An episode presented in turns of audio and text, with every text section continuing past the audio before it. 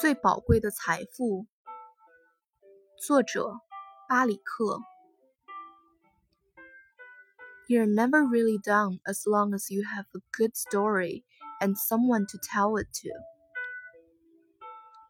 只要你有一个好故事和一个可以倾诉的人你就永远不会完蛋节选自海上钢琴师